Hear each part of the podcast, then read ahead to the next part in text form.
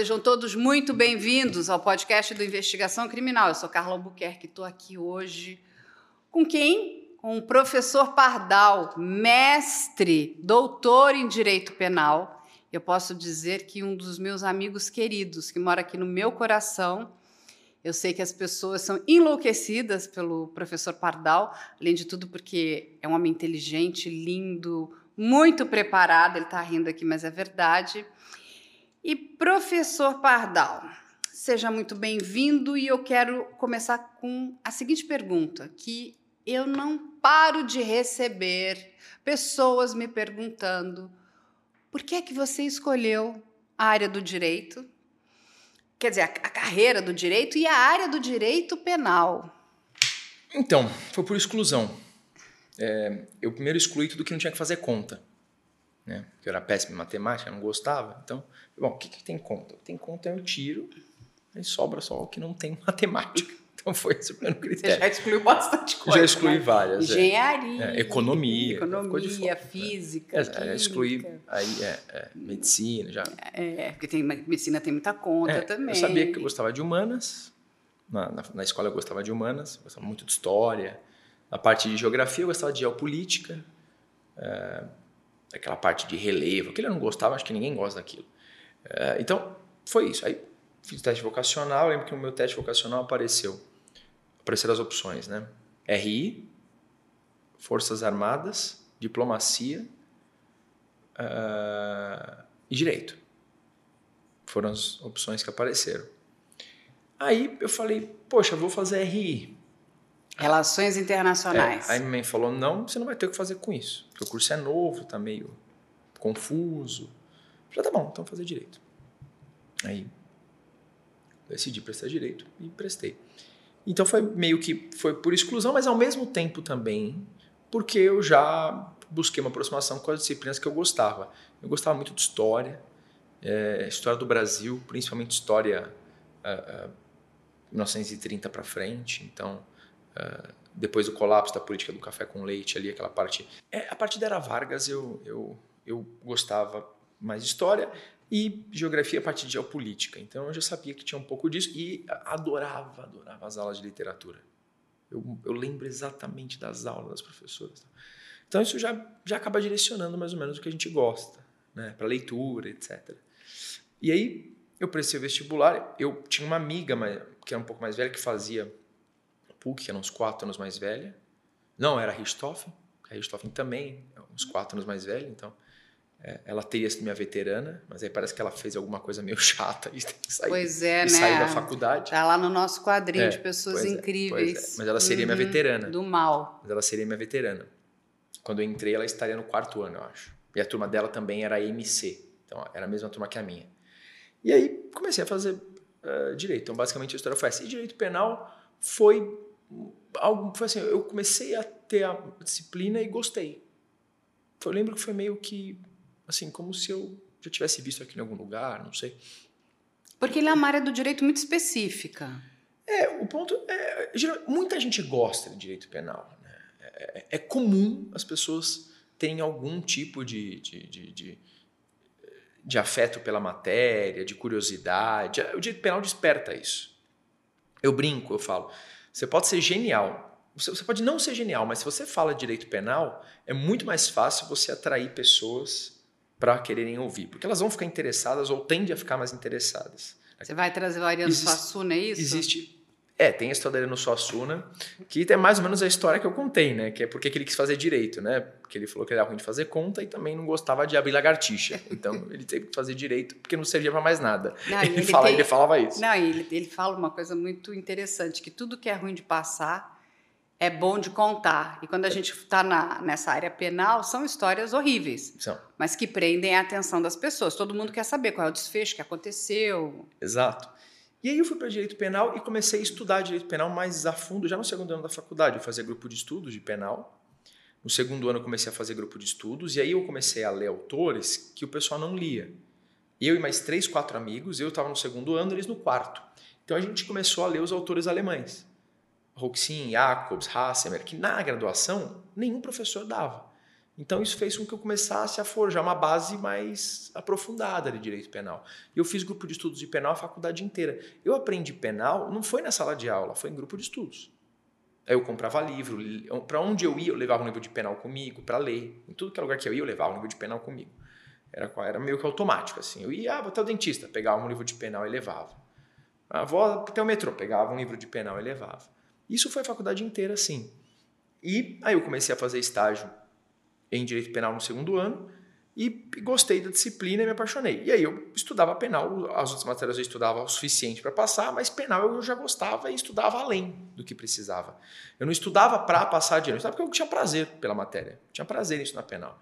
Uh, e aí foi assim que começou. E tra sempre trabalhei com direito penal desde o segundo ano da faculdade, então eu devo trabalhar com direito penal hoje uh, há uns 17 anos, 17, 18 anos trabalhando com, só com direito penal, porque eu estava no segundo ano da faculdade, então deve ter uns 17, 18 anos que eu trabalho só com penal. E, e, o direito penal ele tem um pouco de, de, despertar esse afeto. Esse, tanto é que eu brinco, eu falo: se você for falar, fazer um programa para falar de crime, você vai ter gente assistindo, vai ter audiência. Agora, você vai fazer um programa para falar ah, dissolução da empresa, não sei o que Direito lá. tributário. é, ninguém vai ver. Só você e teu marido e tua filha. E ainda para fazer média. Por quê? Porque não desperta paixão. Né? Uh, sobre direito empresarial, direito societário. Quem vai querer ver uma porcaria? É chato. Né? O, cara, o cara faz isso ou porque ele tem problema, porque ele quer ganhar dinheiro. Não tem. tem ninguém problema. vai falar, ai, que empolgante. Né? Tô lendo aqui um, um livro sobre sociedade anônima. Nossa, que legal. Sociedade limitada. Não tem como você achar isso realmente interessante. Né? Você quer ganhar dinheiro junto útil ao agradável, mas não, não, não, gera essa empolgação que o direito penal gera. Porque, tanto que o direito penal ele fura a bolha. Então a pessoa não fez direito, mas ela quer ouvir porque ela acha interessante. Ele outros, fura a bolha mesmo. Ele fura a bolha. Né? Você, você vai falar de direito penal, claro, dependendo do enfoque que você der, eh, você vai conseguir transcender as pessoas que fizeram direito. Isso é um ponto interessante. E porque o direito penal é muito rico. Quando a gente sai do senso comum, ele é muito rico, porque a parte teórica do direito penal, ela vai muito profundamente para a filosofia, para a sociologia, para a psicologia, para a psicanálise. Você consegue levar o direito, claro, desde com rigor científico, claro que esses, essas análises não são simples, porque são outras áreas do saber, mas se você tiver preparo para isso, ou tiver gente que entende dessas áreas, o direito penal nesse sentido é muito rico. Então ele, ele é uma área muito rica e ele desperta acho que paixões. Então é, ele tem, tem isso. Claro, quando você estuda ele teoricamente, aí é um pouco diferente o tipo de, de apreço que você tem por ele. Mas é uma área bastante, bastante rica e acho que é por isso que ele desperta isso. E aí foi, foi assim até, até hoje. A diferença é que hoje eu acho que o direito é insuficiente. Acho que o direito é raso. E eu acho que eu, a gente tem que estudar outras coisas que não o direito. Mas isso, Carla, eu só comecei a perceber no doutorado.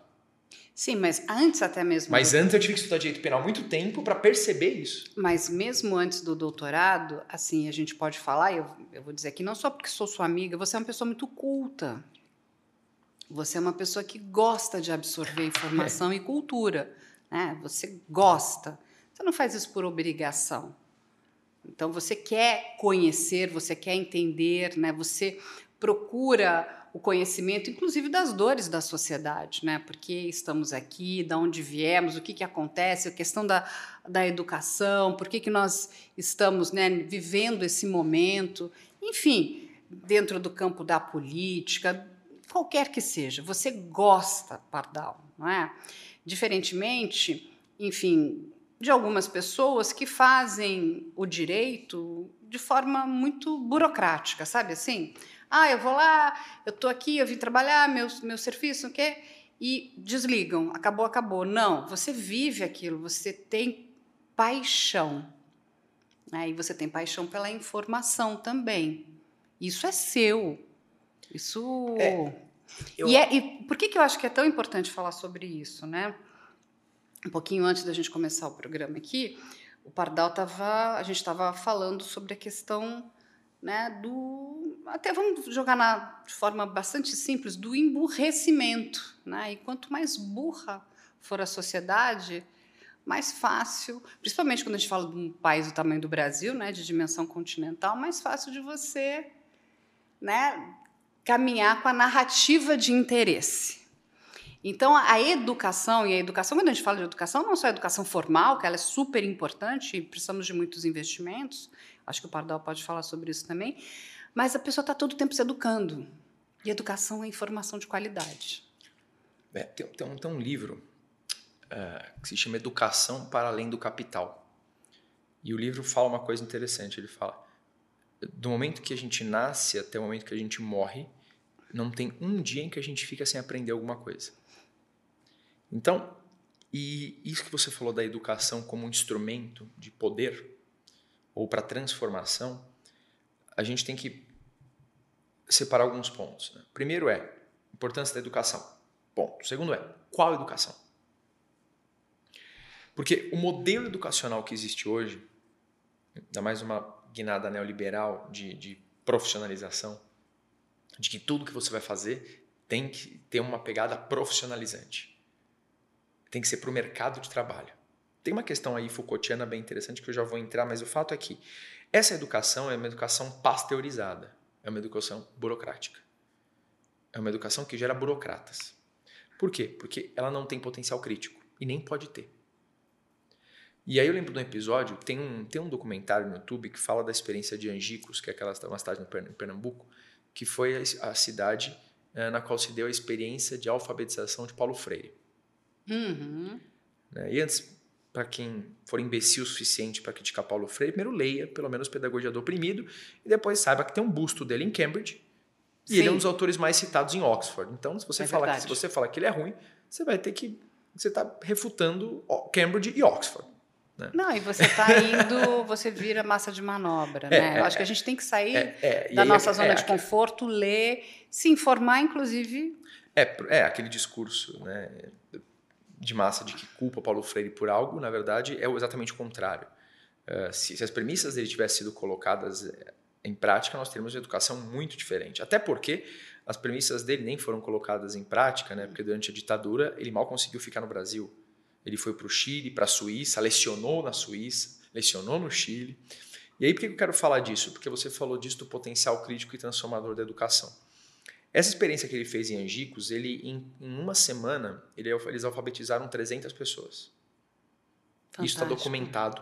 Tem um documentário no YouTube que esse documentário é lindo, que ele traz a, a, a história e tem como, como isso foi em 1963, tem depoimentos das pessoas que foram alfabetizadas no documentário. Elas falam hoje lá, e uma, inclusive, lê uma carta no final. Uh, essas pessoas foram alfabetizadas e elas falam nesse documento, elas participam. Ele participou da primeira aula, depois havia outros professores, para quem fala que ele era comunista, isso é uma tremenda imbecilidade, ainda que o fosse, mas não era. Tanto é que ele recebeu, para esse projeto, ele recebeu dinheiro norte-americano. Uhum. Para poder comprar as carteiras, o material didático. E aí ele fez esse projeto, que era um método de alfabetização, que era um método que consistia em você usar objetos que eram da realidade do sujeito para explicar para ele as sílabas. Porque não adianta você uh, ensinar para uma pessoa da roça, que está acostumada com enxada, você vir com uma frase de Machado de Assis para alfabetizar. Não, você tem que trabalhar com o quê? Tijolo, enxada, Sim, coisas é do dia conhece. exato. Né? E, e, era isso que basicamente era isso que ele fazia. Ele desenvolveu esse método. Ao final do curso, as pessoas foram alfabetizadas. A última aula do curso, quem deu foi o João Goulart, então Olha. presidente da República. E nessa última aula, depois teve um jantar, um almoço, e quem estava nesse jantar, nesse almoço, era Castelo Branco, que foi o primeiro presidente militar da ditadura militar. O Castelo Branco, isso está no documentário e tem um livro que o próprio Paulo Freire conta isso, uh, em que, em que o, o Castelo Branco virou para ele e falou: eu pensava que o senhor era subversivo, agora eu tenho certeza. A partir daí, depois de instantes, depois de pouco tempo, se deu o golpe militar, assim que houve o golpe, ele saiu do país, porque ele sabia que ele ia ser perseguido. Porque ele estava alfabetizando pessoas. Bom, e qual o problema dele alfabetizar tanta gente num, num período de tempo tão curto? Tinha um problema. Era uma época em que analfabeto não votava. Qual que é o ponto? Você tem uma cidade em que você tem lá um curral eleitoral. Então você tem aquela família que manda na cidade há mais de 100 anos. Correto. E ela já tem aquele eleitorado específico. E você está falando de uma cidade que às vezes 80% é analfabeto. Imagina o perigo que geraria para esses grupos políticos que dominavam a, a cidade e que sempre eram eleitos e que recebiam votação dos 20% que eram alfabetizados, se esses outros 80% pudessem votar.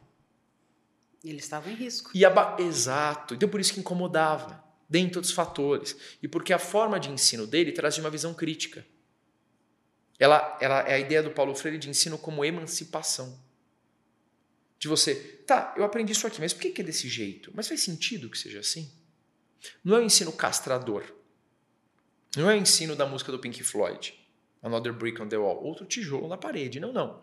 Ele eu quer questionar que isso aquele aqui. ser humano pense. Exato. Por conta própria. A partir de saberes que vão ser transmitidos e de uma troca de saberes. Porque não existe ninguém que só ensine, nem ninguém que só aprenda. Exatamente, você está trocando o tempo inteiro. Exato, essa educação emancipadora e que preocupou tanto as camadas reacionárias do país. Lógico, um país com 350 anos de escravidão, um dos países mais iguais do mundo, qualquer coisa que colocasse em risco o status quo, criaria um desconforto. Mas olha que fantástico, né? Você está aqui explicando de forma extremamente simples, calma e tranquila. É isso que eu acho que faz falta, né? É, dentro dos nossos meios de comunicação, pessoas que expliquem as coisas, porque a grande maioria é o que você falou, is another brick in the wall, é um tijolo. E é triste para aquela pessoa que passou anos sendo um tijolo na parede, entender que ela é só um tijolo na parede. Mas existe a possibilidade dela se transformar deixar de ser um tijolo na parede. Eu sempre digo que quando a gente escuta todos os lados, para para ler, né, coloca o cérebro para pensar e não fica só no TikTok, né? Que infelizmente a gente está criando aí uma sociedade é, de TikTokers, né? Da As pessoas estão ficando meio imbecis, porque se a gente lá atrás a gente está falando, né? De 1960, 70, 80, você imagina hoje, em 2023, onde as pessoas pouco leem, elas estão mergulhadas, mergulhadas nessas redes sociais, tudo é muito superficial, né? É só aquele título, as pessoas não leem, é só para então, é o seguinte, o que, que a gente está criando? E não é só o Brasil, não, tá? A gente pode falar do mundo inteiro, né? Porque é, uma, é um bando de gente que acha legal não se informar. Mas quando você não se informa, você perde a sua liberdade. E é sobre isso que as pessoas precisam entender. A liberdade. Porque quando a gente até fala do direito penal, né, que a gente está lidando ali com a privação da liberdade das pessoas, mas não é só essa liberdade. Tem uma outra coisa do direito, que não é do direito penal, mas essa, a liberdade do pensar, a liberdade de evoluir. E é isso que as pessoas estão deixando, é, sabe? Que isso vá meio que para o ralo. Essa liberdade. E não importa, você pensa diferente de mim, eu penso de um jeito, e daí deixa eu escutar o que você tem para falar. Porque não é possível que a gente não consiga dialogar e eu não consiga perceber o que você está me dizendo, e vice-versa. É a gente vive só naquelas coisas. Não, não pode pensar diferente, porque senão eu vou ter uma coisa. É, a gente aí tem que lembrar que a, a liberdade de pensar, ela está necessariamente atrelada a condições materiais. Então, a liberdade de pensar, ela se dá dentro do âmbito da materialidade, ou seja, do que você tem enquanto viver experiência pessoal. Por isso que, que é mais ou menos esse, esse engodo do liberalismo de, ah, liberdade. Tá, mas liberdade de fazer aquilo que você pode pagar para fazer. A gente discutia esses tempos o acesso à, cultura, que pressupõe uma renda que as pessoas não têm.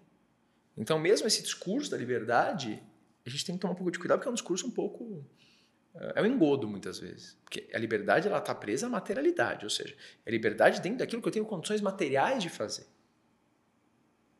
Então, é, é complicado isso, porque, veja, o sujeito vai, ele vai conseguir ir para uma peça de teatro? Não. Por quê? Porque ele vai ter que ir até lá, vai ter que se transportar, vai pagar uma comida. Então não dá para ir.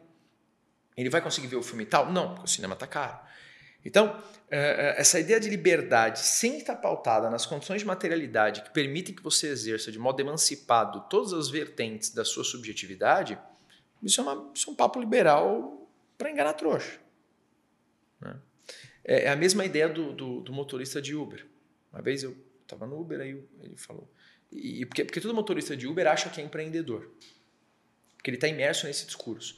É, é uma questão de semiótica, as, de linguagem. As palavras têm muito, têm, elas têm Tem o significado significante. Então, quando alguém fala assim, não, você não é empregado, você é colaborador. Para que isso serve? Para escamotear as relações de dominação que existem. Como a palavra empregado já tem um significado no âmbito social, você troca para colaborador. A mesma coisa de agrotóxico. É pesado agrotóxico. Aí agora qual é o nome picareta que dão? Defensivo agrícola. Porque aí ele não agride nada, ele só ele, é, ele se defende. Tem um livro da Larissa Bombardi sobre agrotóxicos que se chama Colonialismo dos Agrotóxicos, que ela mostra nesse livro. Comprei esse livro agora no Rio, lá numa, numa livraria uh, no centro lá. E ela, ela teve até que sair do país em razão de ameaça de morte. Ela está mandando acho que na Bélgica agora, porque ela pesquisa só agrotóxico. Entendi. Você tem quatro empresas que dominam, que dominam esse mercado. É, uma dos Estados Unidos, uma da União Europeia e tem uma da China. Essas empresas, o que elas fazem? Elas colonizam o Brasil no âmbito também uh, da monocultura. Por quê? Como é que funciona? Essas quatro empresas vendem os agrotóxicos e depois que elas vendem os agrotóxicos, você fala, bom, mas se eu aplicar o agrotóxico nessa semente, ela vai morrer, ela não vai aguentar, porque é muito... E detalhe, agrotóxicos que na Europa estão proibidos, mas são vendidos para nós aqui. O que acontece? Ela vende o agrotóxico e depois ela vende a semente geneticamente modificada que suporta aquele agrotóxico. Então você fica preso à empresa, porque sem aquela semente, você não, aquela semente só ela suporta aquele agrotóxico. Por outro lado, ela vende só também aquele agrotóxico. E por que eu estou falando isso? Porque perceba, aí chamam de defensivo agrícola. O motorista de Uber, ele acha que ele é um empreendedor. Não, ele é um escravo moderno ele é um sujeito que está numa relação altamente precarizada, porque toda a malha de direito trabalhista foi desmontada, foi aniquilada nos últimos anos, que isso veio a partir de briga do começo do século passado, quando teve início o processo de industrialização dos países. Foi mais ou menos no começo do século passado que você começou a ter uh, os direitos sociais, a necessidade de ter lá direitos sociais, e que agora estão sendo esvaziados de novo. Porque eles, porque, eles, porque eles são, na verdade, o quê? Mercadoria. Se eles são mercadoria, na prática eles não existem. Como educação. Educação hoje é mercadoria. Isso é um problema. Não pode ser mercadoria. Educação, saúde, cultura não pode ser mercadoria. Porque quando se torna mercadoria, fica sujeito às regras do mercado. Passa a ser um produto que pode ser comercializado. Você não pode submeter a educação à lógica da mercadoria.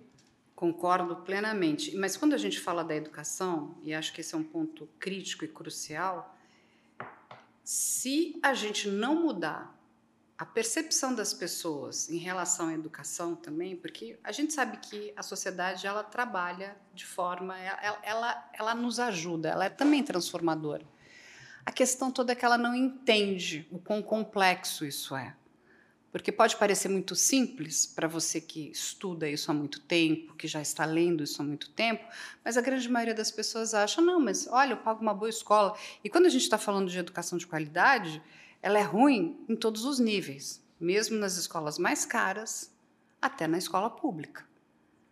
A questão é, nós estamos criando uma sociedade que pensa, que discute, que se incomoda, ou a gente só está criando polos que estão polarizados. Entende? Porque assim, quando você tem uma sociedade crítica em relação a tudo isso, e me incomoda muito a educação, eu tenho 54 anos, a gente tem a mesma forma de educar como a gente tinha há anos atrás. Na, as coisas não evoluem também. E a gente tem tecnologia suficiente, inclusive, para evoluir, né? É, melhorar. Essa sua inquietação, você mesmo, você foi, você foi ler, você foi se instruir, Pardal.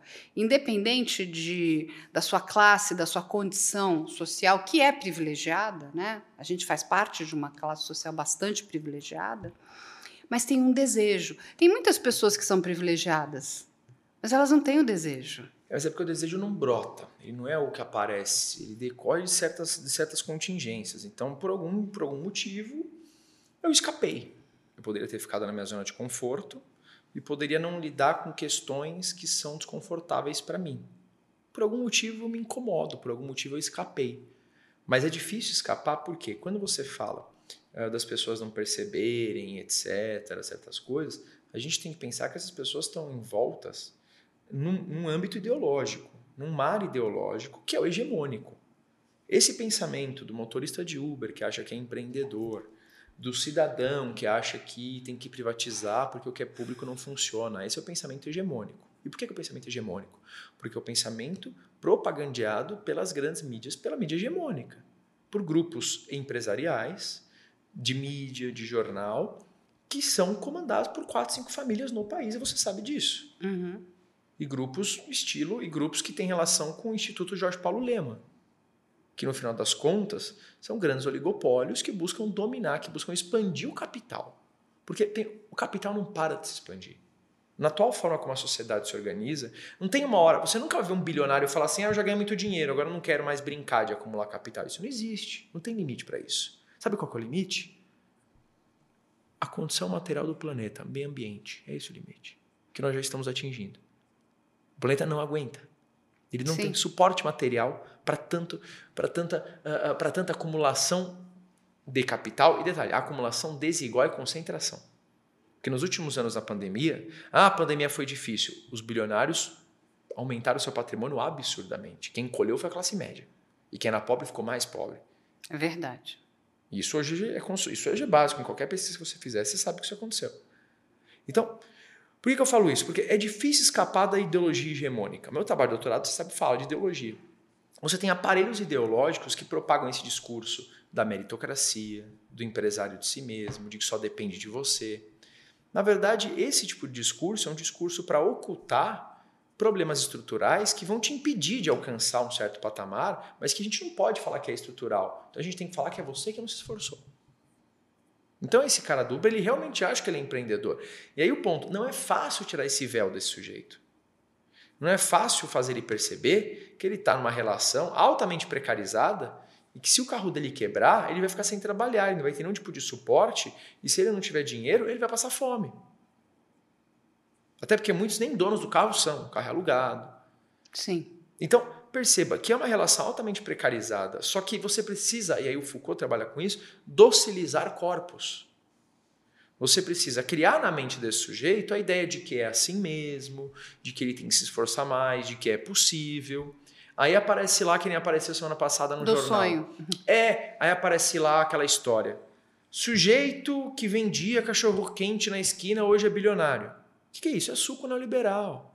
Você pega uma exceção, e às vezes a história é até mal contada, né? Porque o cara fica bilionário do nada. Mas supondo que aconteceu isso, isso não mostra que essa é uma possibilidade normal no sistema. Isso é uma exceção. Só confirma a regra. Você quebra isso fazendo a seguinte pergunta: ótimo, ele vendia cachorro quente na esquina e hoje é bilionário. Quantos dos que vendiam cachorro quente estão igual a ele? Só tem ele e mais um ou outro. Ou seja, só confirma a regra. Então, mas por que, que eu preciso disso? Eu preciso alimentar o sonho de que é possível essa mobilidade social. Um amigo meu falou uma coisa interessante. Quando você vivia, por exemplo, no antigo regime, em que você tinha os regimes estamentais ou até o regime de castas, o regime de castas, inclusive, que foi, é um regime, tem um livro que se chama Castas que ele mostra como esse regime de castas foi o regime que formou toda a sociedade norte-americana. E que esse regime de castas e de segregação racial dos Estados Unidos foi copiado por Hitler. Hitler, no seu livro Minha Luta, Mein Kampf, que ele escreveu quando estava preso, ele cita os Estados Unidos como exemplo de regime de segregação racial que ele admirava. Esse é o país da liberdade que inclusive faz guerra a cada cinco anos, ou direto ou por procuração, para manter sua hegemonia militar e para movimentar a sua indústria bélica. Sim, que é... É, é isso, é isso. Né? Ou, ele, ou ele faz a guerra direto, ou ele faz por procuração, como está fazendo agora na faixa de Gaza. Basicamente é isso. Né? É um país que patrocina genocídios de tempo em tempo em diversos lugares do mundo. E que, por exemplo, aqui na América Latina, patrocinou todos os golpes militares que a gente teve aqui. Sim. Todos, todos e, e, formava os sujeitos nas tais escolas das Américas, ficava no Panamá, que eram as escolas que ensinavam os militares a, a doutrina da lei e ordem, a doutrina, a, lei, a doutrina da segurança nacional. Então, perceba que a gente está falando de um contexto aqui em que eu tenho todo um arcabouço ideológico, por isso que não é tão simples assim. Tem que tomar cuidado que esse argumento é voluntarista e meio liberal. Eu tipo, ah, as pessoas têm que despertar. Não é assim. Não, não um alecrim dourado que a pessoa des, desperta. Despertar, não. Eu digo, olha a quantidade de informação que você tem. Perfeito. E você só conseguiu, não é questão de despertar, você só conseguiu entender porque você foi se informar.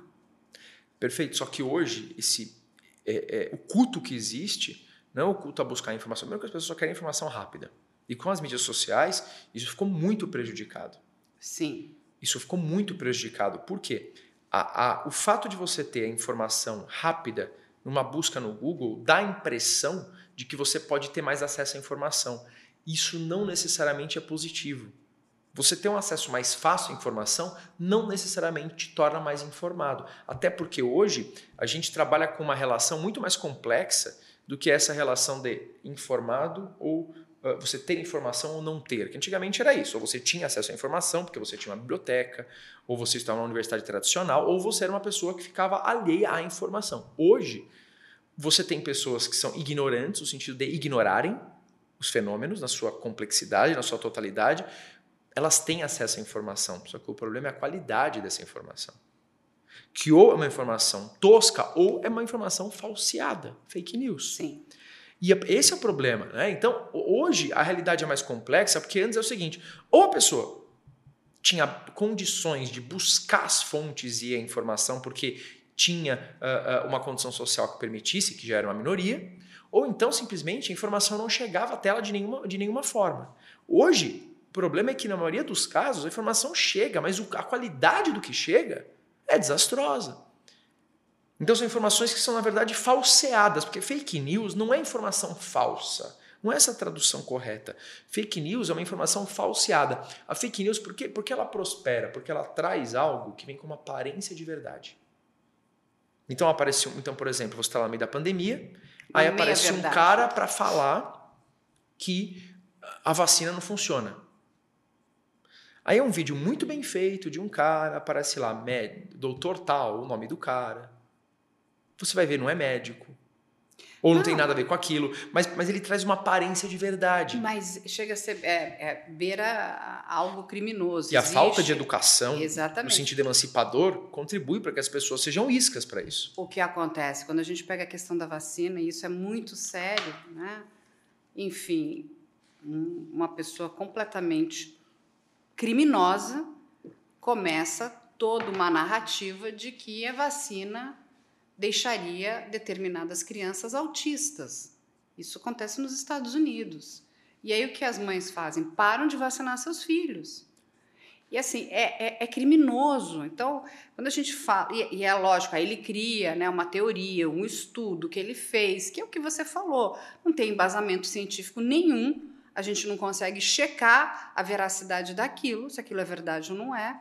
É todo com dados que metade dos dados podem até ser verdadeiros, a outra metade é falsa, porque o maior problema da fake news não é a mentira. A mentira é muito fácil, ela é, ela é fácil de ser detectada, mas é a meia verdade, porque tem uma parte da história que é verdade e que vamos deixar essa aqui que é interessante ser verdade, mas essa toda outra aqui é mentirosa, e é essa aqui, essa narrativa que a gente vai buscar para te enfiar por aqui. É. E a gente vai criando desastres na nossa sociedade.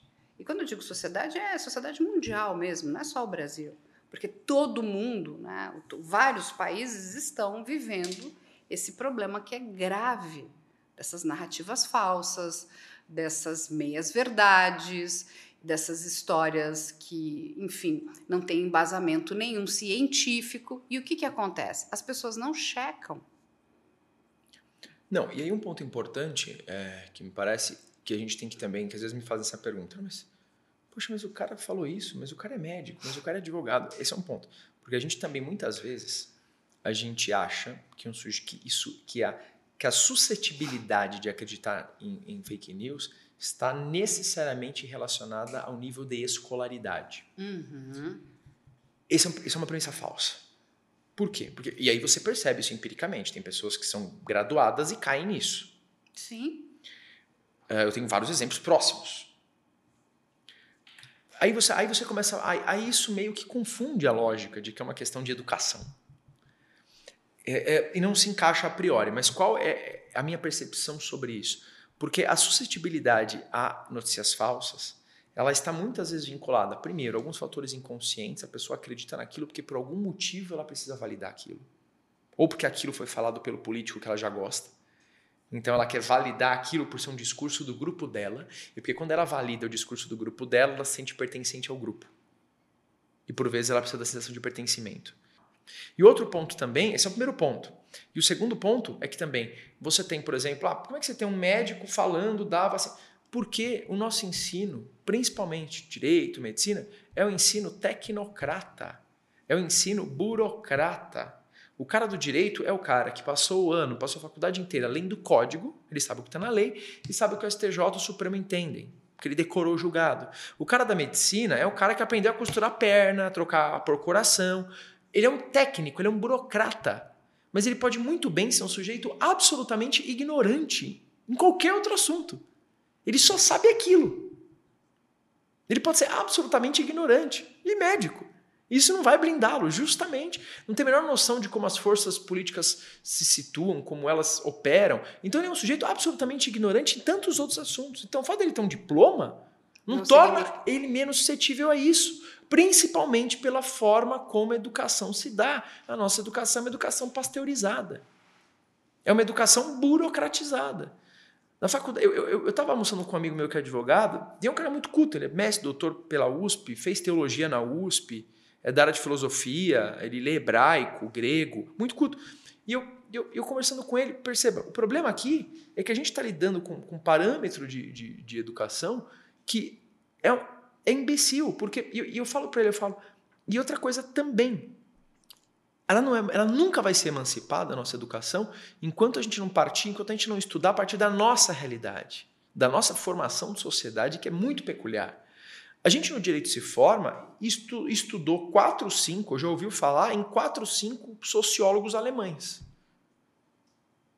Então a gente na faculdade a gente aprende sobre Luhmann, sobre Max Weber, sobre Durkheim. Só que a gente não abre uma página no final da faculdade de Direito, que é uma ciência social aplicada, uhum. para estudar os caras que pensaram no Brasil. A gente, a gente estuda o cara que pensou lá da Alemanha, de uma cidadezinha de 15 mil habitantes, mas a gente não estuda Darcy Ribeiro, Florestan Fernandes, Sérgio Buarque de Holanda. A gente não estuda os caras que pensaram no Brasil. Ou seja, não tem como, não tem como você pensar, e aí, a sua ideia de você tentar mudar as coisas meio do direito, dos, das instituições, não tem como a gente sequer cogitar de mudar as instituições se a gente parte para a perspectiva eurocêntrica. E não é xenofobia o que eu estou falando, é no sentido de vê se a Alemanha, quando vai resolver os problemas dela, vê se ela abre o Sérgio Buarque de Holanda. Não, porque ele não está pensando na Alemanha. Ela vai abrir os caras que pensaram a Alemanha, não o Brasil. Por que, que a gente olha os alemães para tentar entender o Brasil? Por que a gente não vê os caras estudar o Brasil? Por que a gente não estuda Sérgio Buarque de Holanda, Darcy Ribeiro, Florestan Fernandes dentre outros? Esse fenômeno, então, permite que a educação se emancipe, impede que ela se emancipe. A gente está num país que teve 350 anos de escravidão. Quando houve a abolição da escravidão, a cada três pessoas, dois eram escravos. O que a gente fez com esses sujeitos depois da abolição? Não, o que foi feito foi horrível. A gente largou o que gerou o processo de favelização, de marginalidade, exclusão social. E quem era. Veja. Quem recebia alguma, vamos dizer, uma restituição era o dono do escravo. Os donos foram indenizados. Foram indenizados. A independência perderam... do Brasil não foi uma independência, foi engodo. Porque o que aconteceu? Portugal negociou com a Inglaterra de modo que quando houve independência, a dívida que Portugal tinha com a Inglaterra passou a ser do Brasil. Uhum. Então o Brasil ganhou a independência e já assumiu logo de cara uma dívida impagável com a Inglaterra. Inclusive, e, e esse é um ponto importante, né? A Inglaterra, quando houve a abolição da, da, da escravidão, a Inglaterra não queria muito bem a abolição. Ela não falava isso para a população, porque pega, pega, já pegava mal a escravidão. A população não apoiava mais a Inglaterra. Mas Muitos bancos ingleses tinham dinheiro investido em escravos aqui, inclusive em crianças. Então, eles aprovaram uma lei dizendo que não podia ter escravidão para a população ficar feliz. Uma lei para os ingleses verem, daí surgiu a expressão para inglês ver. Para inglês ver. Então, perceba que a gente está falando aqui de um país que se forjou sobre esse sangue, sobre genocídio, um capitalismo de expoliação. E que ainda está assim. Quando hoje no Brasil a gente não consegue sequer industrializar o país, e se você pesquisar, você vê que o Brasil nos últimos anos passou por um processo de desindustrialização. Ou seja, a gente basicamente é o quê? É um fazendão que exporta soja, é isso. Por quê? Porque isso é muito importante, porque isso coloca o país num patamar na divisão internacional do trabalho. Ou seja, o Brasil, no âmbito internacional, ele vai continuar sendo uma economia de dependência que vai ficar exportando grão. Nunca tem como um país que faz isso ser soberano. Por mais que a gente tenha um discurso. Se o país não consegue ter domínio sobre a sua matriz energética, uma indústria de ponta nacional, ele não tem soberania. Só que. Só que então não adianta. Né? E aí você fala, ah, não, mas não, mas aí privatizou, sim, um bando de investidor europeu, chinês, que, que adquire ação de setor estratégico nosso. Agora, tenta, tenta ter controle sobre uma estatal chinesa para ver se eles deixam. Sabe o que você faz? Todo mundo fala, Estados Unidos é o país da liberdade. Chega lá, fala que você vai comprar a Amazon. Vê se eles deixam. Vai ver quanto é que eles taxam aço brasileiro. Estados Unidos, na sua política protecionista, é extremamente agressivo. Eles querem que a gente abra, mas eles não abrem. Eles são extremamente agressivos, extremamente protecionistas. Então, esse, esse negócio do laissez-faire, do livre mercado, isso é engodo. Para a gente se desarmar, porque eles nunca deixaram de ser protecionistas. A Inglaterra sabotou toda a indústria de tecido indiano para gerar sua manufatura de tecido. Por isso que Gandhi, o Gandhi, isso passa no filme dele, por isso que ele próprio fazia suas próprias roupas, porque aquilo era simbolicamente uma forma de resistir à manufatura inglesa. Então a gente tem que começar a desconstruir, por exemplo. Outro pessoal fala, ah, mas a Segunda Guerra, porque foi, foi absurdo o que, o que a Alemanha fez nos campos de concentração. Peraí, a Alemanha já fazia isso antes. Antes de Hitler tomar o poder, a Alemanha já tinha campos de concentração na Namíbia. Só que como era na Namíbia, ninguém se importava. O problema não foi ter Hitler aberto campos de concentração. O problema foi ter feito isso na Europa, porque quando era na África ninguém se importava. Porque isso está dentro de uma lógica colonial, de uma lógica de genocídio, de eliminação de outros povos. Tá vendo porque que as pessoas precisam escutar mais o professor então, Pardal? Então, a, a, gente tem que tomar cuidado. Mas, percebe, por que eu estou falando isso? Porque percebe que a gente começa a desmontar discursos hegemônicos, discursos de senso comum.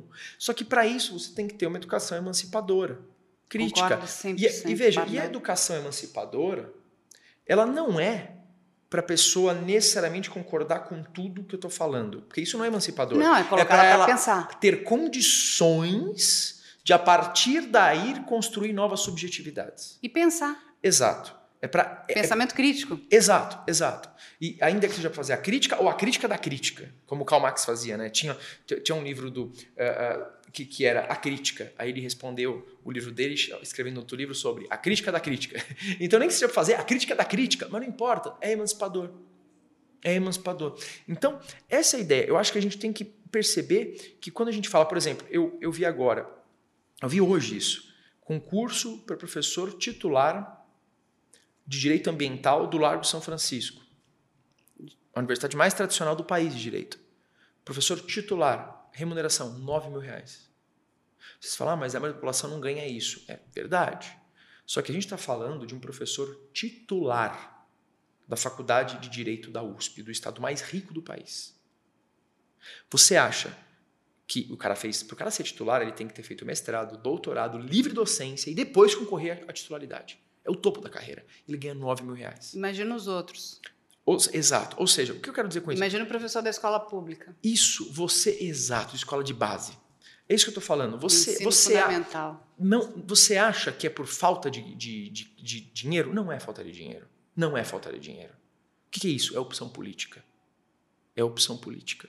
É uma opção política pela precarização do ensino público. Por quê? Porque ele tem um potencial crítico diferente, porque ele não está preso a regras de mercado.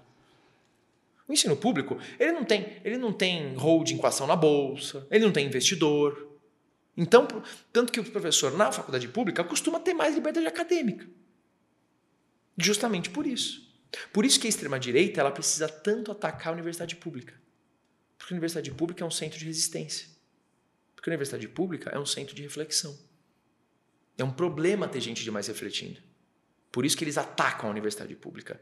Nesses últimos cinco anos, uh, governo Temer e o, anterior, que eu me recuso a falar o nome, o, o, a remuneração dos professores das universidades federais teve uma perda de 37%. 37%. Isso não é falta de dinheiro. Isso é projeto. Eu adoro ouvir o Pardal falar sobre educação. Eu acho que nos coloca para pensar. Muita gente está ouvindo você. Muita gente vai parar para refletir sobre isso. Eu acho que é a questão de sermos um objeto transformador, isso é muito importante. Eu sei que é uma gente, nós somos uma gotinha no oceano, mas é de gotinha em gotinha que a gente vai mudando, né? E assim, e uma pessoa, ela tem o potencial de explicar um pouquinho do que você falou para os outros. Eu vou, eu, vou, eu vou te dar um exemplo, rapidinho, porque esse exemplo é muito elucidativo, para você ver como são possíveis outras realidades sem mudanças disruptivas, então assim... Drásticas. É, não estou falando aqui de fazer revolução, de, de, de matar bilionário, não, não. Vamos pegar um país capitalista, que é um país social-democrata, Alemanha. Você fala, ah, mas é um país rico. Mas não é isso que eu estou falando. O que eu estou falando é que existem outras formas de organização. Uh, na Alemanha, você só tem escola pública. Assim como em vários países da Europa. Lá, o filho do pedreiro e do médico, eles estudam na mesma escola. Uhum na mesma escola. O que acontece é que a partir de um determinado. Eu lembro disso porque eu aprendi isso nas aulas. Eu fiz alemão um tempo e nas aulas a gente. Eu aprendi como é que funciona o esquema educacional lá. Eles estudam na mesma escola. Um determinado momento, eles são direcionados. No que seria o ensino médio, mais ou menos, eles são direcionados de acordo com todo o histórico de notas. Já começa a ter um processo muito mais justo do que você simplesmente. É, pegar os últimos anos. Ou pegar uma prova só e essa prova é, você julga tudo. Porque o cara pode estar tá mal naquela prova. Sim. Então você pega todo o histórico de notas, você consegue fazer isso porque o sistema é um só. Uhum. O cara que tem as piores notas vai para um curso técnico. O que tem as notas melhores faz uma faculdade. A diferença de remuneração não é substancial entre um e outro, então você não vai criar uma subclasse. Pelo contrário, às vezes o cara que faz o curso técnico até ganha Ganha mais. mais, sim. Porque, porque às vezes eles precisam daquela mão de obra, então não é uma questão de. de ela, é, questão... ela é muito valorizada. Exato, então não é, é, é uma questão de aptidão. Do tipo, cara, você é um cara que gosta de sentar e estudar. Então vamos mandar você para a faculdade. Você não, então não faz sentido eu botar num lugar em que você vai ter que ficar lendo o dia inteiro. É isso. Esse cara aí, o cara vai para a faculdade. E dentre os que vão para a faculdade, só pode ser professor que tiver as maiores notas. E lá na Alemanha eles discutem, para você ver o nível de discussão que eles têm. Que ele, sabe qual a principal crítica você vai rir? Ao sistema alemão? Qual é? Ele é muito desigual. sabe por que, que eles falam que é muito desigual? Porque eles falam que o filho do médico, como ele está numa família com uma renda maior, ele vai ter contato com experiências de viagem, de cultura mais ricas do que o filho do pedreiro. Então, na escola, ele tem mais chance de melhor do que o filho do pedreiro. Ah. Olha o nível da crítica que eles fazem. Isso pra gente é quase, é, é piada quase. É, né? É utópico. Porque a gente, exato, é porque tá muito longe da nossa. Porque quando a gente discute desigualdade, aqui a coisa é tão violenta. É, a gente vive num país muito desigual. É muito, a concentração de renda é tão violenta. Então, perceba, né? É, é, então isso é muito complicado. Outra questão também que é sintomática da desigualdade é a questão fundiária, a questão das terras. O Brasil tem uma concentração de terras absurda e nunca fez nada para resolver isso. Quando se fala em reforma agrária, a reforma agrária não, é, não tem nada de medida socialista, comunista. A França fez reforma agrária há quase 200 anos. Os Estados Unidos, que não são nenhum exemplo de um Estado social, tomou uma medida mais adequada do que a do Brasil, em razão das terras. No Brasil, a gente editou em 1850 a Lei de Terras. Como é que era essa Lei de Terras? A terra pertencia à União. Se você quisesse uma terra para plantar, era a coisa mais simples, bastava comprar a terra. Só que em 1850, quem tinha dinheiro para comprar terra? Quem já tinha terra antes. Porque ou você era escravo, ou você era imigrante que tinha chegado de navio que não tinha nada. Nada, que não tinha uma nada. mão na frente e outra Exato, atrás. ou seja, quem comprou terra é quem já tinha. Então, a lei de terra serviu para aumentar a concentração de terras. Nos Estados Unidos, eles aprovaram o Homestead Act, que é o seguinte, você quer produzir, tem uma terra lá que não é de ninguém. Se você chega naquela terra e produz, ela é sua. Ou seja, mesmo lá, que é um país absolutamente desigual, eles tomaram uma medida muito menos pior do que a nossa. Não, e foi muito importante, porque desenvolveu aquele país assim absurdamente. Exato. E aí aqui no Brasil começou o processo de favelização a partir disso. Então, não é que no Brasil deu errado ou que no Brasil. Não, não. A gente tem um projeto que gerou essa, essa desigualdade e manteve essa desigualdade. Isso não foi um acidente de percurso. O patamar da desigualdade como está hoje não é um acidente. Porque a gente tem que tomar cuidado com isso. Ah, não, porque, nossa, é muita incompetência. Não, é competência. Eles foram muito competentes para manter o país nesse patamar até hoje. Isso é um projeto. A mesma coisa com a educação. Você coloca um professor de, do Lago São Francisco para ganhar 9 mil reais, isso não é problema de gestão, isso é projeto. É projeto de sucateamento da universidade pública. Por quê? Para você favorecer grandes oligopólios privados. Não é uma, a gente tem que parar com essa visão inocente de que isso é um acidente de percurso. Mas essa é a questão. Hoje a sociedade ela acabou jogando, né, toda a sua é, eu vou jogar até a palavra tristeza, né, sua angústia na questão do direito. Mas isso é desinformação. Exatamente. Então, o que acontece? É, eu estou vivendo essa dor aqui, não tenho mais para quem recorrer, acho que o direito vai me ajudar, vai mas resolver a do direito o não meu é, cana problema. não é canalizar. Eu sei que não, mas é por Isso. isso que é importante a gente, inclusive, explicar isso para as pessoas. É. Porque é muito mais uma questão. Vamos aí dar dez passos para trás. Agora mesmo a gente acabou de ver o que aconteceu aí com uma companhia grande, que foi da Copper Lines, que precisou né, é, deixar no solo 21 aeronaves. Isso afetou diretamente os consumidores. Enfim, o que, que uma empresa deveria fazer? Né? Ela está ali, ela cobrou aquela determinada passagem, ela não está entregando aquele determinado serviço. Você não precisava ter uma lei, ela só precisava cumprir aquele acordo que ela fez com o seu, com seu cliente. Olha, se eu não te entregar o serviço, eu vou ter que né, me responsabilizar por isso, eu vou ter que pagar uma multa, eu vou ter que te ressarcir, eu vou, enfim, aquela coisa. Só que eles não fazem isso, entende? Então, assim, a gente vive uma situação aonde é o que eu vejo, né? E assim, a gente recebe muita informação das pessoas. É um, é um desespero coletivo Sim, em todas as áreas. É na penal, no direito do consumidor, é na civil. As e todo mundo quer recorrer a essa área, tipo, que é a área do direito. O que que, sabe, o que que a gente faz? Porque são empresas que não, não se comportam como deveriam se comportar, sérias, né? Aqui, se eu né, não, não estou cumprindo com os meus deveres, logo eu preciso ressarcir. Sabe aquela coisa do fio do bigode? Não precisa ninguém falar? Até porque o que as pessoas não entendem é que essa empresa não vai ter prejuízo. Pode estar tendo prejuízo agora, mas ela vai cobrar da Boeing seguro, resseguro, o diabo que o carregue, para recuperar todas as suas perdas. Ou ela vai jogar para os próximos consumidores que forem pagar Entendeu? Enfim, também. mas ela não vai ficar na. Ela não vai perder. A gente sabe disso. Até porque, né? Ela não vai. Quem perde é sempre o elo fraco. E a gente está falando. E são essas as questões. E aí é, assim, é- é- é tão confuso. É Na verdade- frustrante, é, é desesperador. É, eu acho que o, pro- o ponto, o desespero é real, a frustração é real. O que a gente tem que aprender a fazer é canalizar isso para as reais causas do problema, para os fatores materiais que geram esse problema. Não é uma questão de falta de lei. né? Por exemplo, e aqui você falou desse exemplo, eu vou pegar exemplos mais agudos, porque são exemplos ah, Mariana, barragem em Mariana, Brumadinho, caso Braskem. Veja, ah, não acontece nada com aquelas empresas. Por quê? Veja, não é um problema de falta de lei. A Constituição Federal fala de meio ambiente, eu tenho lei de crimes ambientais, eu tenho um monte de resolução ambiental. Por que, que não acontece nada? Porque essas empresas têm um poder econômico que permite que elas interfiram na política de modo que elas se blindam. Porque o sistema funciona assim.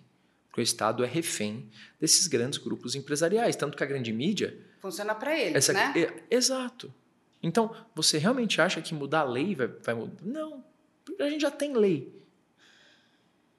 E eu não estou nem falando aqui necessariamente de corrupção. Estou falando de lobby, de pressão, de poder econômico. Não, e Você- o próprio você- sistema. Foi O instalado. sistema, ele acaba beneficiando. Um, sim, porque é um sistema altamente dividido em classes e com poderes econômicos diferentes. Não, e, e não é só isso, né, Pardal? Você sabe muito bem. Você vai botar lá a pessoa lá de Mariana, coitadinha, que é uma pessoa muito simples, que perdeu tudo. Aí o outro, nós estamos falando de uma grande empresa, um batalhão de advogados, que leram e releram. Nosso direito é completamente interpretativo, que vai fazer, como é, um monte de promessa. O que, que esse coitado aqui, como é que ele consegue? É, é, é uma um jogo de forças que é completamente desleal. Por isso, por isso que a gente tem que tomar cuidado para não acreditar uh, nessa igualdade formal que a, que a democracia burguesa institui, porque é uma balela. Nessa igualdade de forças, nessa igualdade formal, ou então uh, uh, nessa ideia de legalidade, no sentido de que a lei está aí para todos. Se você tem uma sociedade amplamente desigual, essa legalidade não é a mesma para todos. Essa lei não é a mesma para todos. Ela vai bater num lado específico. O, o, o direito é seletivo. O direito penal ele é seletivo. Mas a gente ainda não conseguiu parar para pensar em quem está produzindo essa quantidade de leis, porque a produção de leis dentro do Congresso é muito grande. Eu não sei se é grande. O fato é que a gente, o problema é justamente a gente achar que a gente vai por meio de produção de leis realizar alguma mudança nesse estado de coisas. Isso é inocente. Isso na verdade é, uma, é um bode expiatório, porque isso não vai acontecer. A gente tem que entender que não é por aí. As leis não vão ter esse poder que a gente acha que elas têm. E aquelas pessoas estão preparadas para produzir leis? Na verdade, eles têm. Existe funcionário concursado, gente, mas, mas o, o nível do nosso Congresso, principalmente em tempo de mídia social, ele piorou muito. Ele já foi bem menos pior, pelo menos tecnicamente. Eu acho que esse é o pior congresso dos últimos, das últimas décadas. É sofrível. Quando você vê sessão ali na TV Senado, na TV da Câmara, você vê o nível dos debates, é uma coisa de quinta série. Na verdade, dependendo da escola, quinta série é melhor. É vergonhoso. É verdade. E, e, e o problema é que hoje em dia, com a mídia social, por exemplo, eles chamavam direto lá dois ministros do atual governo que, a, a meu ver, tecnicamente são os mais preparados de conhecimento jurídico, o Dino e o Silvio Almeida. O que, que eles faziam? Aí você fala, Pô, mas por que, que eles chamam esses caras se eles sabem que os caras vão jantar eles no, no debate? Porque não importa o debate, ninguém está preocupado com o debate. O cara está preocupado em, usar uma fala ali que ele vai lacrar nessa fala, botar essa fala na rede social dele para alimentar o público que já é dele. Sim, para criar engajamento. Para criar engajamento. E uma coisa interessante da gente explicar para as pessoas em relação ao engajamento é o seguinte: muitas vezes o discurso de ódio ele é proposital. É isso que as pessoas não sabem, porque falar, eu falar bem de você, ai, o Pardal é lindo, incrível, bonito e maravilhoso, vai gerar engajamento, vai, baixo. Agora, se eu meter o louco em você, vai gerar engajamento. Inclusive, principalmente se a sua rede for maior do que a minha. Porque o que acontece? Aí começa, eu pego o engajamento da sua rede. Então o que as pessoas não entendem que muitas vezes elas estão sendo usadas. É, não, a gente não está aqui para discutir. Estou usando nós dois como Sim. exemplo. Aquelas pessoas ali estão ali para engajar. É.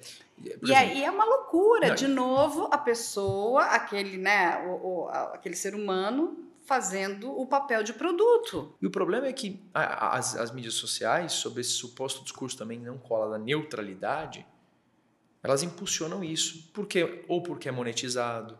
Não, porque ela precisa de engajamento. Sim, e o que dá o, engajamento é o ódio. Mas a gente tem que tomar cuidado para não achar que o engajamento é algo orgânico, Carla.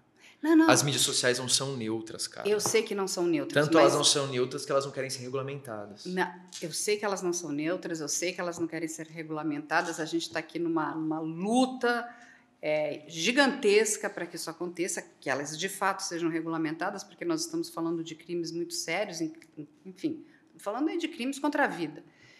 Mas a questão é, quanto mais ódio, melhor para a rede. A rede vive do ódio. Se a gente pegar uma que basicamente ela é o suprassumo do ódio, que é aquela que agora é X, mas era o Twitter, que eu digo que aquilo é o Hitler. Eu nunca vi tanta gente se odiando num lugar só. Você não consegue, é, é, chega até a me dar um cansaço. Entra uma coisa, é uma pessoa falando mal da outra, falando mal da outra, é, uma, é, uma, é um bando de gente gritando, um monte de conversas que não fazem o menor sentido. Sabe assim, é, é um bando de gente louca, despreparada, mas aquilo dá um engajamento. Aí, de repente, uma pessoa que não tinha nada a ver se mete na conversa do outro, vai dar palpite, não sabe nem o que está acontecendo. É uma loucura, Pardal. Eu imagino como é. Em vez de gastar tempo é, lendo uma coisa boa, tá lá no Twitter. Eu imagino como é, mas eu não sei porque eu não tenho essa rede, nunca tive. Mas eu sei que dizem que é, dizem que é pior. Eu não tenho e, e não, não pretendo ela ter. é de longe uma das piores. Não que as outras sejam incríveis, mas é essa ela mexe com a questão de saúde mental das pessoas. É de é. desequilíbrio mental. E, esse é um ponto importante. Em relação à regulamentação, a gente tem que entender que a, é, regulamentar significa estabelecer regras. Não há nenhuma Sim. forma de convivência humana que não tem regras. Então, quando eu chego aqui, você fala, ó, oh, senta aqui, você senta aí, uh, eu vou colocar o microfone. Tudo isso é, de certa forma, ainda que de maneira informal, eu estou me submetendo a uma regulamentação para estar aqui. Tudo na vida humana pressupõe regulamentação. Não existe nada que não tenha algum tipo de regulamentação. Então, quando a gente fala em regulamentação, é algo muito banal. Porque é a ideia de, de, de não ser uma terra de ninguém, que o cara faz o que ele quer e não tem. Então, é muito básico isso. E aí, a gente tem que pensar por que, quando foram votar a regulamentação, foi feito um lobby a ponto do Google colocar na sua página inicial uma informação falsa. Lembra disso? Lembro. Sobre o projeto de lei. Ou seja, isso mostra que é por quê? Mas por quê? Porque tem um instituto no Rio de Janeiro que fez uma pesquisa e mostrou que grande parte da renda dessas mídias vem de dinheiro, de monetização feita em fake news. Sim. Ou seja, se você regulamenta, elas vão perder uma grande parte da renda. Ou seja, é um problema de materialidade da relação, de necessidade de ampliar lucro dessas grandes corporações. Pardal, a gente viveu há pouco tempo atrás essa, essa história absurda desses influenciadores de fofoca, aonde uma menina acabou se matando no dia 22 de dezembro de 2023. Aí, quando você descobre que tem uma única empresa que está gerindo todos os perfis de fofoca, que eu, é uma outra coisa que eu não consigo entender, por que, que alguém né, é dragado por esses perfis de fofoca, fica ali dentro, não tem nada. Qual é o interesse daquilo? Com quem que o Pardal está namorando? Ou se o Pardal acordou do lado direito ou esquerdo? Aquilo é sua vida privada. Entende? Se você gosta de tomar café ou café com leite, whatever. É, aí você. Olha o que eles fizeram. Olha o que eles fizeram. E aí o que, que acontece? Todos esses perfis, um replicava a notícia do outro. Aí, de repente, você ou eu, a gente tem aqui o Instagram, de repente aparece lá para você e para mim, fulano, mas eu nem sigo esse fulano, eu nem sigo esse perfil. Quanto você paga no Instagram? Nada, né? Então você é o produto. Então, logo, ele vai te jogar, porque ele, né, ele consegue confundir o algoritmo, o algoritmo entende, opa, aqui, isso aqui tem relevância, vou jogar para você. Quanto que essas empresas não estão colocando de dinheiro para gerar esse engajamento? É porque não é pouco dinheiro não que você coloca ali dentro. São, é, é um dinheiro bastante grande. E sabe o que, que é mais triste? Que quando você vai olhar o perfil dessa essa coisa aí que se chamava que se chama Choquei, ele dizia que ele tinha 24 milhões de seguidores. Vamos fechar nesse número? É enorme, né? 24 milhões de seguidores. Aí existe uma empresa nos Estados Unidos, que é a TMZ, que é uma empresa que cobre o universo de celebridades. Tá? Então, assim, eles anunciaram a morte do Michael Jackson em primeira mão. Eles têm todas as informações. Eles são grandes, tudo, tudo que você pode imaginar de bom, de ruim, de fofoca, disso, do que, eles sabem. Você sabe quantos seguidores essa empresa tem dentro do Instagram? 5 milhões. Como é que a Choquei tem 24 e eles têm 5? E o público acredita. Sabe o que é mais triste? É que a empresa que coloca dinheiro acha que está colocando dinheiro, está colocando dinheiro em robô. Aí você vai lá e o Instagram agora colocou uma uma, um controle que você pode entrar lá e descobrir quando é que aquela conta foi criada. Que também os departamentos de marketing não se dão esse trabalho de irem lá e checar. Aí eu fui lá e fui checar. A grande maioria daquelas contas foi criada em dezembro de 2023, janeiro de 2024. Porque são robôs. A gente sabe que a China e a Rússia, eles têm essas fazendas, fazendas né, de é, criação de seguidor, é, você compra comentário, compra curtida, compra visualização, compra tudo. Mas não é que você está comprando, sei lá, vai, um, um Hellis Mortal comprou 500 seguidores, uma bobagem que ele tem feito. Não, lá você compra 2 milhões de seguidores, 4 milhões. Aí você pergunta, gente, essa empresa viveu essa grande fake news, por que, que... Aí teve uma onda de cancelamento. dos orgânicos. Porque você não cancela robô. Aí você pergunta, por que, que não cancelou mais? Por que, que não caiu mais? Entende? Olha o que, que a gente está vivendo e o quanto essas plataformas, inclusive, são responsáveis. Porque isso aqui, esse perfil choquei e o outro, eu estou trazendo esse porque ele está diretamente ligado ao que aconteceu com essa moça, uma moça que tinha uma vulnerabilidade mental muito grande. A mãe, uma senhora simples, pedia pelo amor de Deus Tirem essa notícia. A moça foi chamada de vagabunda, vagabunda, desgraçada, tudo que você pode imaginar, por conta de uma conversa completamente ingênua que eles inventaram dela com aquele Whindersson Nunes, que é uma outra pessoa também que sofre bastante, o rapaz tem depressão e tudo mais, mas ele é um, um, um, grande nome do universo da comédia. Então o Whindersson não poderia namorar com essa moça. Uma moça bonita e tudo mais. Vamos dizer que aquilo fosse verdade. Então todo mundo cai em cima. Olha, olha o nível baixo. Entende? Aí você para para pensar, mas por que, que não derruba essa porcaria desse perfil? Porque o perfil está pagando colocando dinheiro em anúncio. É que derrubar o dentro perfil... da plataforma. Tudo bem, vai nascer outro, ele compra. Exato, é inocente. Não, essas empresas não deveriam existir. É, não, entendi. Mídia mas... social é meio de comunicação. Meio de comunicação é, tem que ser estatizado. Não pode ter mídia social que busque lucro, principalmente porque hoje em dia a mídia social tem poder de interferir em eleição. Principalmente uma mídia cuja sede está no Vale do Silício. Hoje em dia, a importância que essas mídias têm, você não pode ter no seu país uma mídia que está submetida a uma lógica de outro país e que colhe informação, milhões, bilhões de informações por dia de todos os cidadãos. Eles têm bancos de dados que armazenam informações de todos nós o tempo todo. Isso tem um valor inestimável. Isso não pode estar na mão de uma empresa privada. Não adianta derrubar perfil. Isso não pode estar na mão de uma empresa privada. Todo mundo fala da China. Por que você acha que na China essas empresas não entram? Porque é isso lá. é uma forma, é o controle que deveria ter, é o controle é minimamente, é lógico.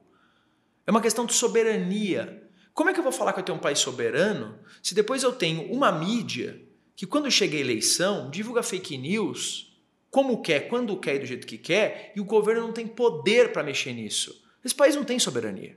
Um país que permite isso não tem soberania. Essas mídias não teriam que existir. Ah, mas hoje é imprescindível. Mídia estatal. Ou então, pelo menos, que tivesse capital, que tivesse a sede no Brasil. Na Constituição Federal, quando ele trata uh, de televisão, radiodifusão, etc., está lá na Constituição Federal. Não pode ter no canal aberto, tá? Nenhuma, nenhum grupo Sim. Que não. Que não seja nacional. Exato. E por que, que para mídia social é diferente? Que hoje tem mais importância do que televisão. Lógico. A, a rede social, as mídias que, sociais. Na, exato. É para você não deixar na mão de interesses estrangeiros, grupos que vão levar informações para as pessoas. Ora, se na televisão existe essa regra que está na Constituição, por que, que para as mídias sociais a gente permite? Não pode estar na mão de grupo estrangeiro. Isso é básico. Ah, mas isso é, uma, ah, é comunista. Não, isso é uma questão de soberania soberania. Por isso que a China não entra. E não teria que entrar mesmo aqui também. Porque eles, eles se recusam a cumprir ordens do governo. Sim. E eu quando, sou prova viva quando, disso. Quando chegou, quando chegou, uh, uh, uh, quando houve aquela época do começo do ano passado que a gente passou a ter atentados nas escolas, lembra que eu vi vários uhum, ali? Uhum, então, uhum. aqueles atentados ali, tem uma coletiva do Flávio Dino que ele fala isso que ele fala que ele falou com não sei que representante de que mídia e o representante diz para ele que não iria retirar a postagem porque a postagem não violava as regras de conduta da, deles. O Dino falou: não me importa o que está na sua regra de conduta. Acima da sua regra de conduta, eu tenho os códigos do país e a Constituição do país. Se a sua se essa postura não viola a sua norma de conduta, você que mude a sua norma de conduta para se adequar à minha lei. Exatamente. Exatamente. Se não parece que a norma de conduta é um mundo à parte que não. Ou seja, e, e, aí ele falou, ele falou e é bom que adeque, senão vai ter um diretor daqui a pouco de uma empresa dessas que vai ser preso. Não, eles violam tudo. Eles é, violam o Estatuto da É, mas eles não vão se adequar. Não adianta. Não adianta ficar pagando perfil, ficar mandando por decisão judicial específica fazer A B. Eles não vão se adequar. E já ficou mais do que provado, você percebe agora, por exemplo, no X do Elon Musk, ele tem uma inclinação partidária muito clara. E ele move a rede para essa finalidade. Isso é muito evidente. Então perceba, não dá para manter essas, essas mídias sob controle de grupos estrangeiros, principalmente grupos norte-americanos. Principalmente num país imperialista. Que quer dar pitaco em tudo que é lugar do mundo. Ele quer mandar numa ilha que está do outro lado, ele invade país não sei aonde, ele cisma com Taiwan. Vê, vê se a China vem no Havaí falar alguma coisa. Vê se a China chega na costa americana e fala: ó, oh, esse estado aqui deveria se separar. Havaí também os Estados Unidos tomou para si. Vê se a China fala alguma coisa. Vê se ela vai se meter na costa americana. Agora, o que, que eles têm que se meter numa ilha que fica lá no leste da Ásia? Então, são essas empresas desse país que estão aqui com, com a maior quantidade de informação possível de todos nós. E que descumprem decisões do governo, qualquer que seja ele. Porque é o que, é o que o Zafran chama de totalitarismo financeiro, de totalitarismo das grandes corporações. Você tem corporações hoje que têm o, o, o patrimônio maior do que PIB de quase todos os países. Sim.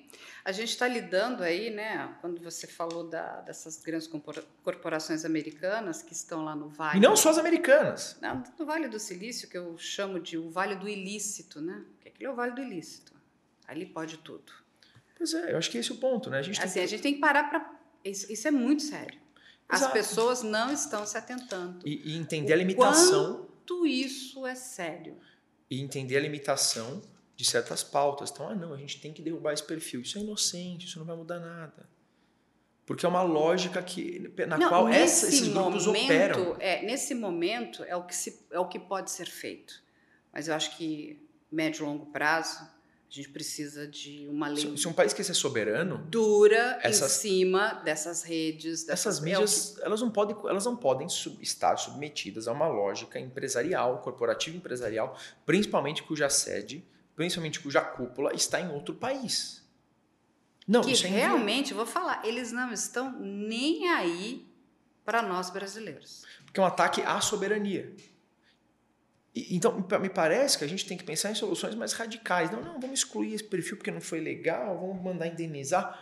Não, não, porque amanhã já tem mais quatro para fazer a mesma coisa. E porque eles vão permitir isso.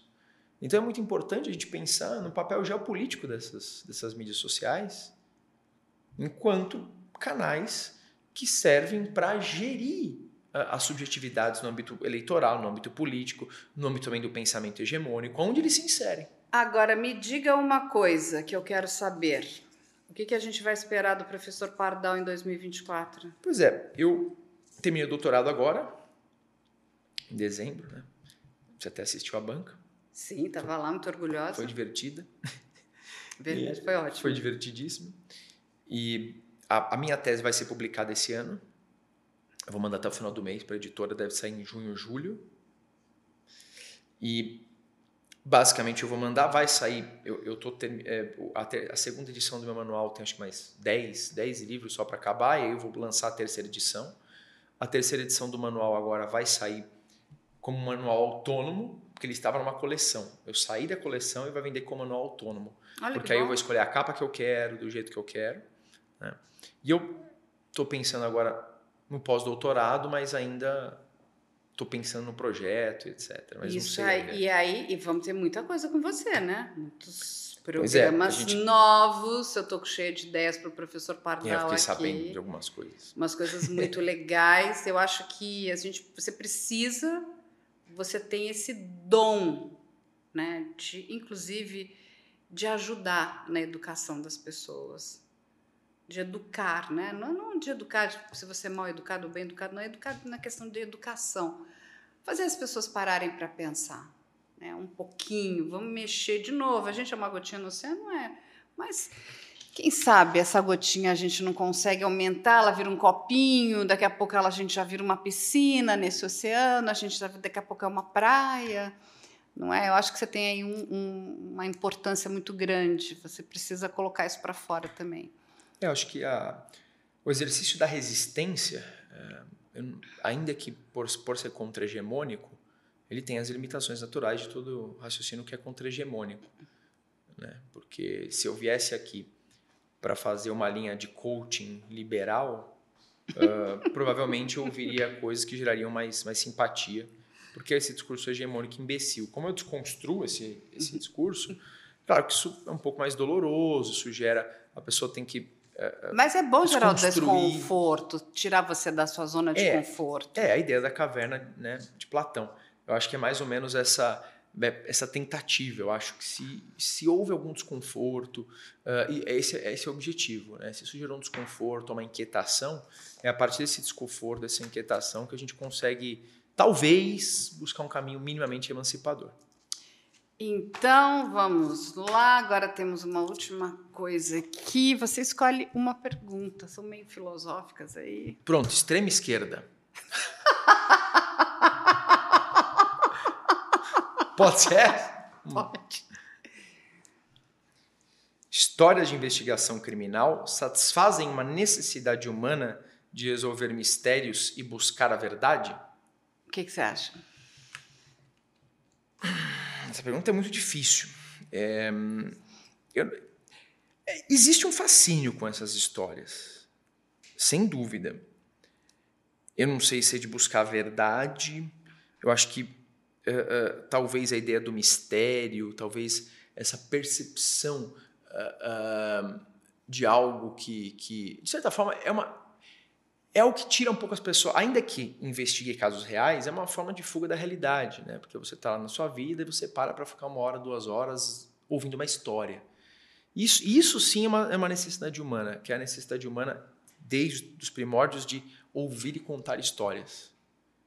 Muito né? Isso, isso sim, essa ideia de contar histórias. Ele, ele, não, não houve civilização nenhuma em que você não tinha pessoas ou contextos nos quais eram contadas histórias. Então, no fundo, quando a gente está falando de casos criminais, a gente está contando história. E nos casos de crime, muitas vezes são histórias que vão lidar com, com afetos muito profundos, envolvendo ressentimento, ódio, sentimentos de posse, uh, vingança, com instintos. Eu acho que é por isso que faz tanto sucesso, por isso que, que atrai tanto as pessoas. E porque talvez, em alguma medida, as pessoas se identificam com aqueles conflitos muitas vezes. E porque, de certa forma, gera muito imperativo de justiça, de necessidade de temos que fazer alguma coisa.